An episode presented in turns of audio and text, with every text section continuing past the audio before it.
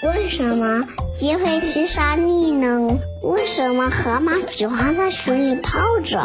为什么每朵花开的时间就不一样呢？为什么会打雷下雨？为什么过年要吃饺子？为什么？为什么？为什么呀？小朋友，如果你也有很多很多的问题，喜欢问为什么，那就赶快来听《晚安啦，宝贝》。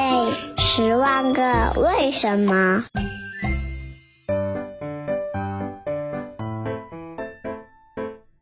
山是怎么形成的？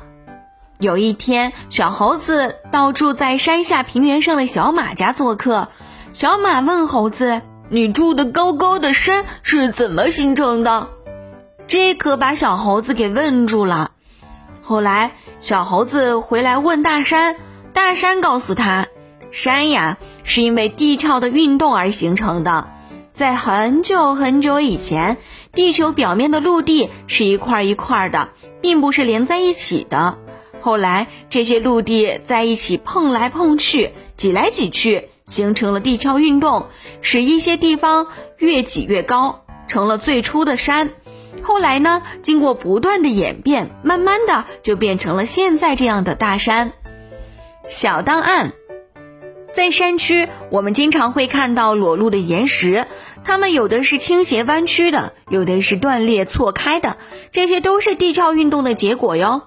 世界真奇妙，平原地面平坦，起伏较小。平原主要分布在大河的两岸和靠近海洋的地区。平原是人口比较密集的地方。脑筋转转转，平原的特点是什么呀？A 起伏大。B 平坦，C 起伏小。宝贝，这个故事告诉我们什么样的道理呢？快和爸爸妈妈、小青姐姐和大胖叔叔说一说吧，让爸爸妈妈帮助你把你想对小青姐姐和大胖叔叔说的话留言到评论区，第二天就会听到小青姐姐和大胖叔叔在节目里给你的回复喽。那么现在。你已经闭上眼睛了吗？晚安了，宝贝。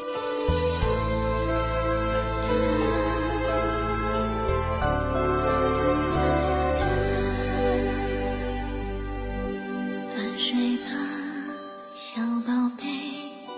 蔚蓝的夜空多美，小星星眨呀眨，陪你安然入睡。安睡吧，小宝贝。蔚蓝的